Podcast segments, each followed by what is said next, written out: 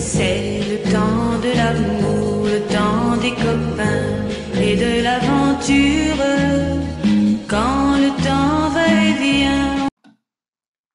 Bienvenidos a un episodio más de Culturama. Mi nombre es Omar y les doy la bienvenida a este su espacio de Culturama. El día de hoy tenemos un tema muy interesante. El día de hoy vamos a hablar de uno de los productores, guionistas y directores más reconocidos e importantes en el mundo del cine actual. Hablamos del cineasta estadounidense Wes Anderson. Wes Anderson eh, fue nominado a una Palma de Oro. Ha sido dos veces ganador de un oso en el Festival Internacional de Cine de Berlín y una vez ganador del Festival de Cine de Venecia.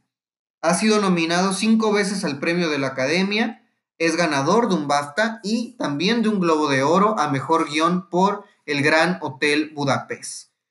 Hablando un poco de Wes Anderson, comencemos primero en lo que fue su vida. Él nació un primero de mayo de 1969 en Houston, Texas, en Estados Unidos.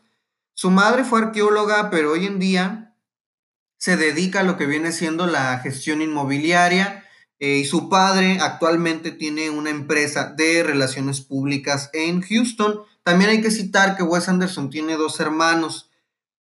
Si hablamos un poco de su infancia, podemos ver que sus padres se divorciaron cuando él era niño. Y esto lo menciono porque influye fuertemente en su cinematografía y sobre todo en su filmografía eh, actual. Ya esto debido a que sus películas reflejan relaciones personales y conflictos, como dificultades familiares, relaciones padres e hijos, el anhelo de una figura paterna. Algunos de estos eh, temas son presentes en cada una de sus películas y lo vemos reflejado en su infancia eh, meramente y ahora lo podemos ver, ¿no? Retratado en sus historias, en sus personajes en su arte eh, en general. También podemos ver que los niños comúnmente son más inteligentes que los adultos en lo que viene siendo su filmografía, ¿no? Por mencionar, eh, por ejemplo, el caso de una de sus películas que se llama The Royal Tenenbaums, eh, Los excéntricos Tenenbaums del 2001, ¿no? Que es una película que el mismo Wes Anderson ha dicho que es una película muy personal para él. El día de hoy nos vamos a dedicar meramente a hablar de su estilo, eh, Wes Anderson es considerado un autor, no solamente un director de cine, sino también un autor debido a que él ha sabido generar su propio lenguaje cinematográfico, ha sabido hacer sus historias diferentes a otras historias y ha sabido ser un director meramente fuera de estos directores comerciales que conocemos hoy en día ha sido alguien que ha sabido crear y trabajar su propio terreno en el cine. En el cine de Wes Anderson encontramos varios detalles muy interesantes. Por ejemplo, podemos encontrar diferentes características de estilo que nos permiten eh, inmediatamente identificar su trabajo.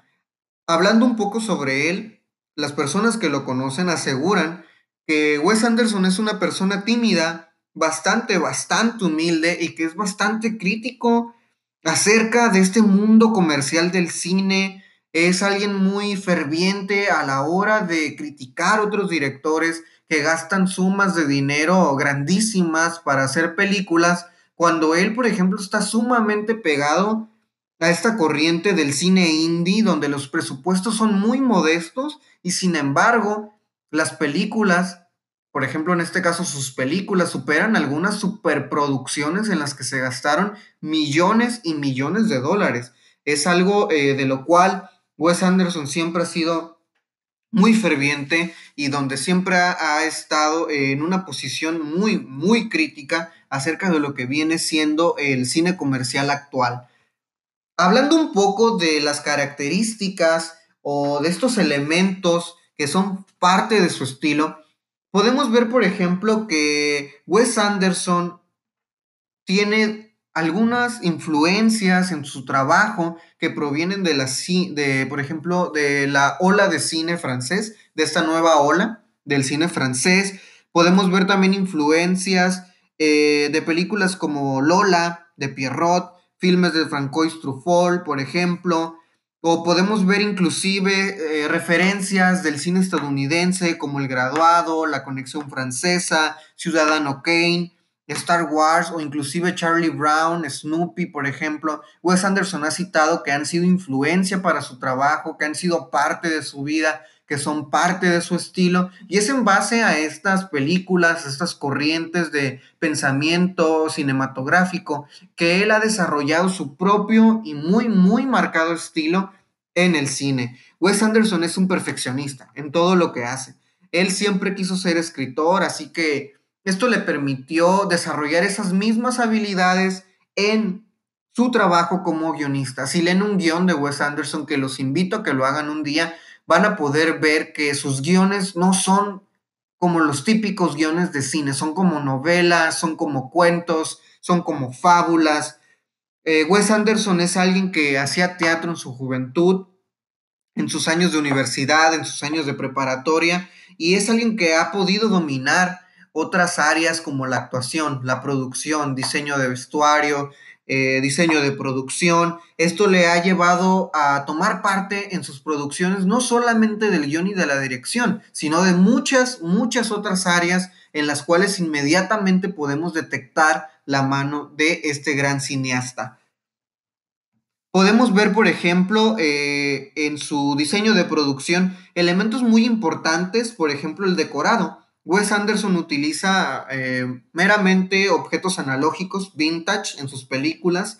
Wes Anderson utiliza constantemente, por ejemplo, eh, bodegones con elementos como tocadiscos, máquinas de escribir, proyectores de diapositivas, teléfonos rotos, maletas o inclusive artículos de, de Boy Scouts, ¿no? Como en el caso de, de Moonrise Kingdom. El color es algo importantísimo, importantísimo en las películas de Wes Anderson.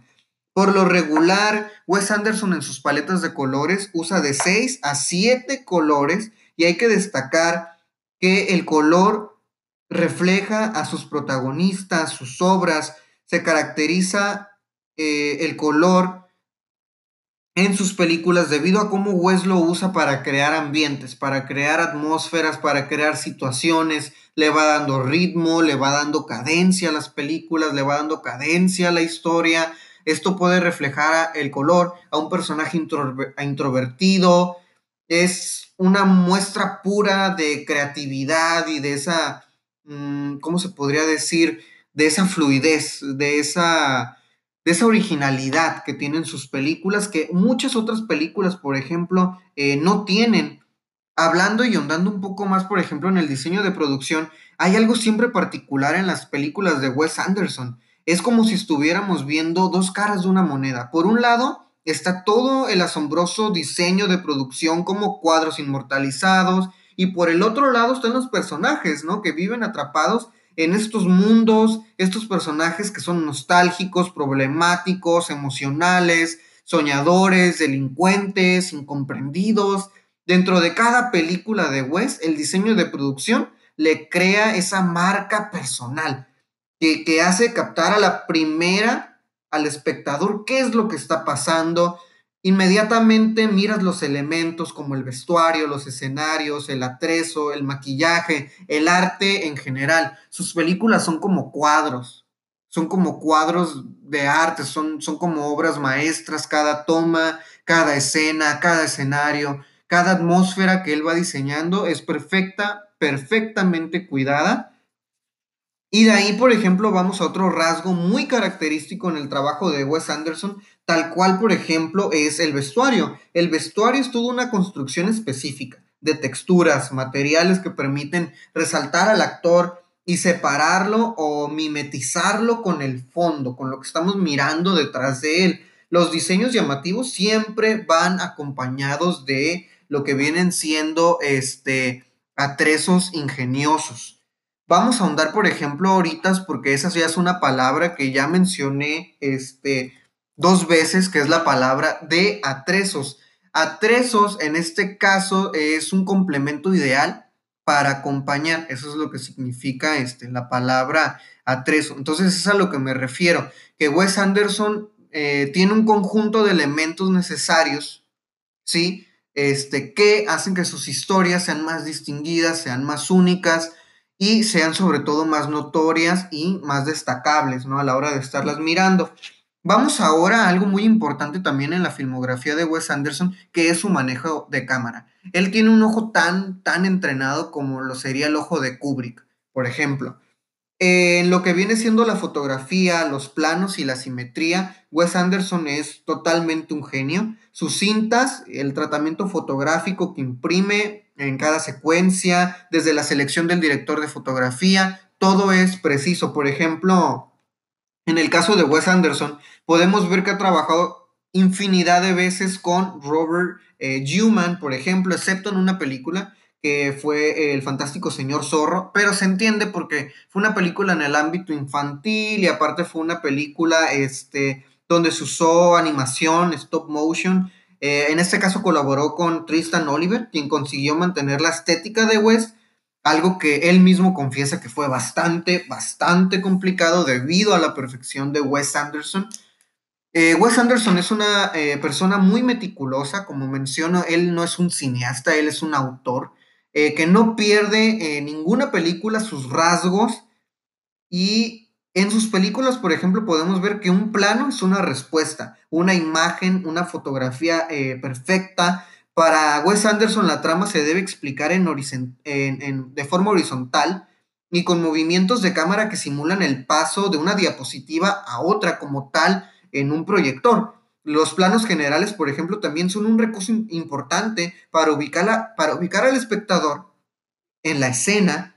Y, Robert Newman es, un especialista en eso, es, un, eh, es una persona que cuida, por ejemplo, los puntos de fuga, la ley de tercios y, el ritmo este, dentro de los cuadros. Entonces es por eso que él y Wes Anderson han sabido trabajar de la mano por muchos, muchos años y esperemos que por muchos años más.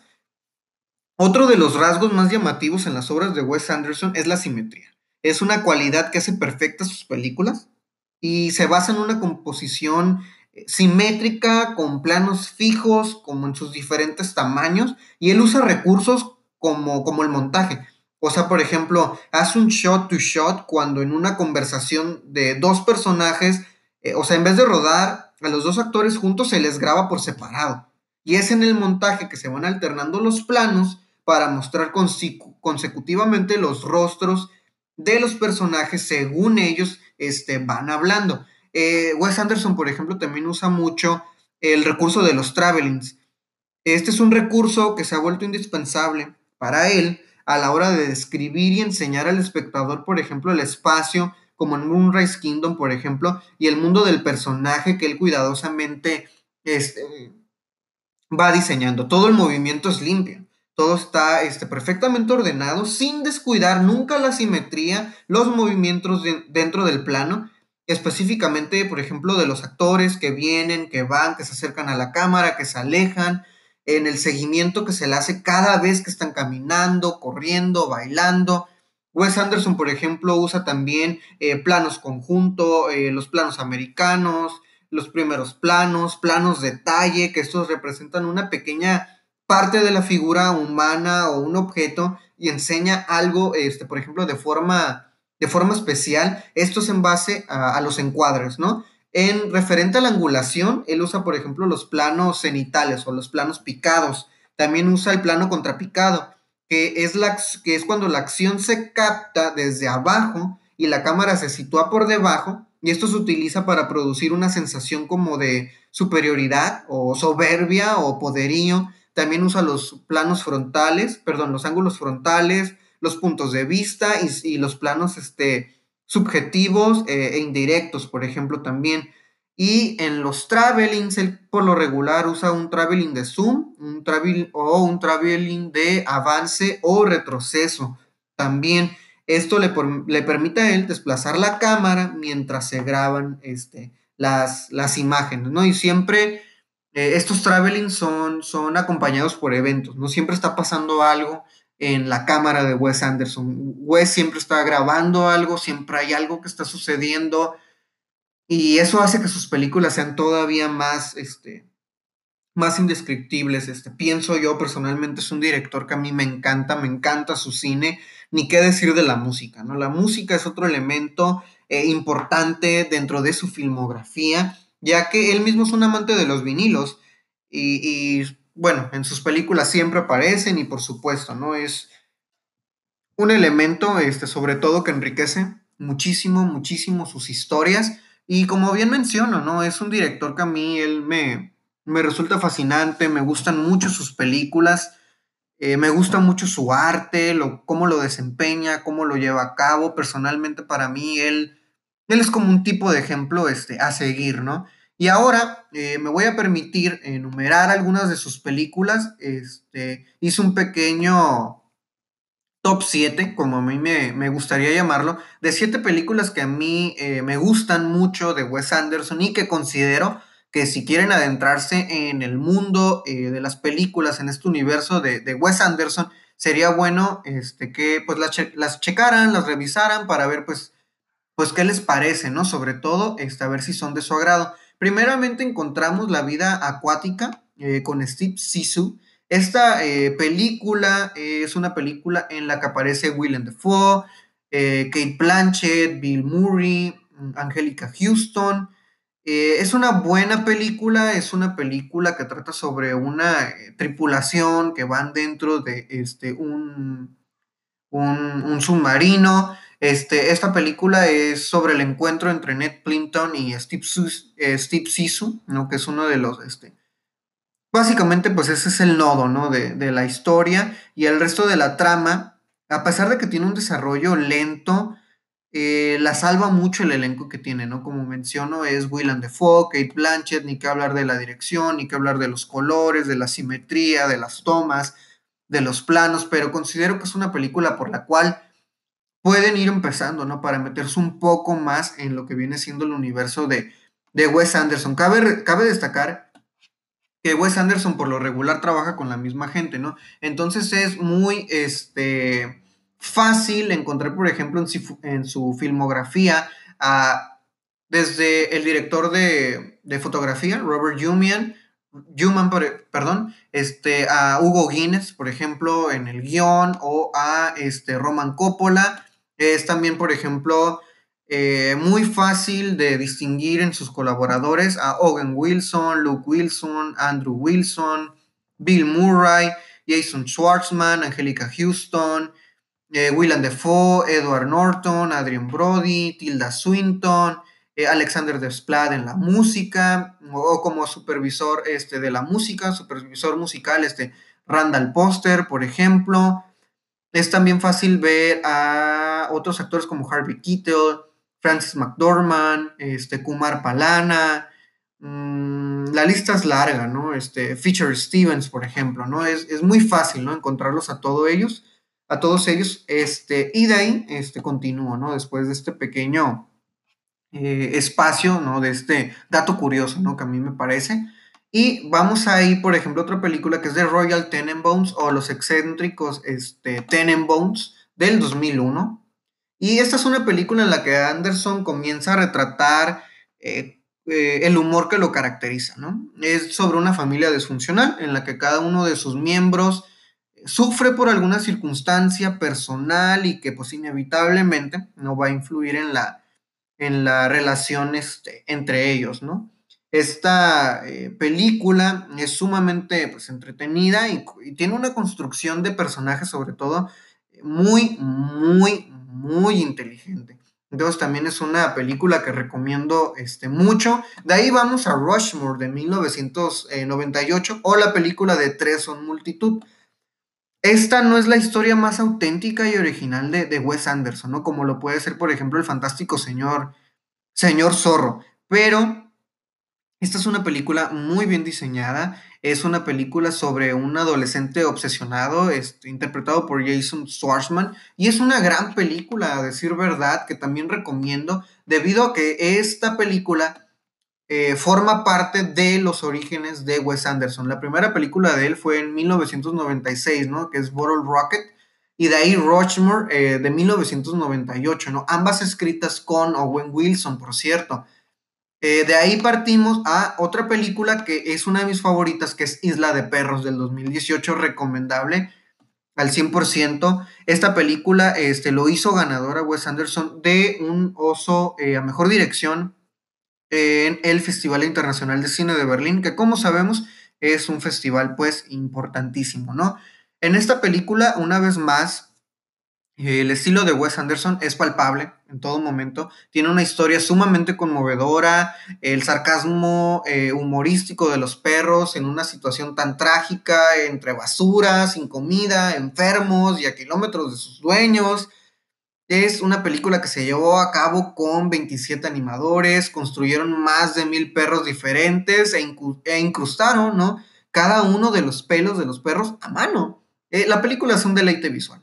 Así, sin lugar a dudas, es un deleite visual muy, muy recomendable por si no la han visto. Y de ahí vamos a otra película que esta sí, este, es una película, quizá la cual, este, un poco más de ustedes conocen, que es la de Fantástico Señor Zorro, ¿no? Esta es la primera vez que Wes Anderson incursionó en la animación, en el stop motion, y también fue la primera vez que adaptó un guion ajeno, un, un guion que no es de él, esto está basado en algunos cuentos de Roald Dahl y Wes Anderson anexó trama que no existía en la historia original, ¿no? Lo que la convirtió en una película pues más auténtica, ¿no? Por, por este efecto. En esta película podemos ver a Meryl Streep, Bill Murray y George Clooney, quienes le dieron voces a los personajes y aparte el resultado técnico final este, pues fue una película este, extraordinaria que tejió el camino para Isla de Perros, ¿no? Esta película fue en el 2009 y de ahí vamos a otra gran película de Wes Anderson que fue en el 2014, que es El Gran Hotel Budapest. Muchos de ustedes la conocen debido a que eh, perdió el Oscar ante Birdman de Alejandro González Iñárritu. Esta también es una gran película, este, con Ralph Fiennes, Tony Revolori, este, Jude Law trata sobre las memorias, ¿no? Este, de uno de los personajes, también sale este Adrian Brody, Edward Norton, Saris Ronan, entre muchos otros más, este, y es una película que tiene una banda sonora exquisita de Alexander Desplat, grabada, por cierto, en Abbey Road, de, ustedes recordarán, ¿no? El famoso, este, estudio de, pues, de los Beatles, ¿no? En Inglaterra, y pues es una gran película, tuvo una gran crítica, tiene todavía el 91% de aprobación, por ejemplo, en Rotten Tomatoes. Fue estrenada en el Festival de Cine de Berlín, ¿no? En el 2014 este, y pues es una película muy, muy, este, muy aclamada, ¿no? Que por ahí estuvo presente en la 87 entrega de los premios de la Academia, ¿no? Eh, ganando a mejor banda sonora, eh, mejor diseño de producción y mejor diseño de vestuario y maquillaje, ¿no? Es una gran película también, sin lugar a dudas. Pero de ahí vamos a la que yo considero es la mejor película de Wes Anderson, que es Moonrise Kingdom o Un Reino Bajo la Luna del 2012. Una gran, gran película para todos aquellos que recuerdan este, eh, esos amores de, la adolescencia, de cuando tenían 12, 13, 14 años.